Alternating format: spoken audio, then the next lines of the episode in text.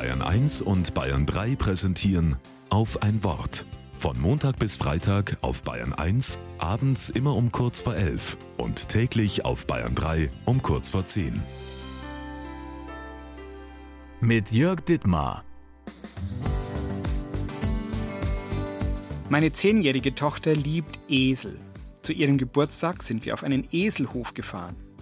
Dort kann man Esel anschauen, streicheln und striegeln, sie füttern und mit ihnen wandern. Der junge Mann, der die Wanderung begleitet, erzählt mir, wenn Esel einfach stehen bleiben, dann nicht, weil sie bockig sind. Sie kommen aus der Steinwüste und da ist es gefährlich, einfach loszulaufen. Da gibt es Felsen und Klüfte. Wenn der Esel da losstürmen würde wie ein Pferd, könnte er sich alle Beine brechen. Wenn also etwas unheimlich ist und der Weg nicht klar, dann bleibt ein Esel erstmal stehen. Und das nicht, weil er störrisch ist und stur, sondern weil er klug ist.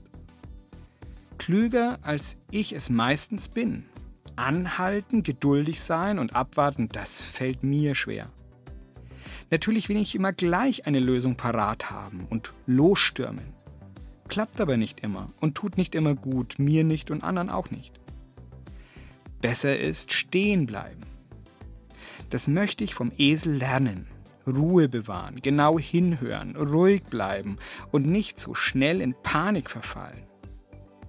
Oft geht es genau darum, still werden und warten, bis Gott uns zeigt, wie und wohin es weitergeht.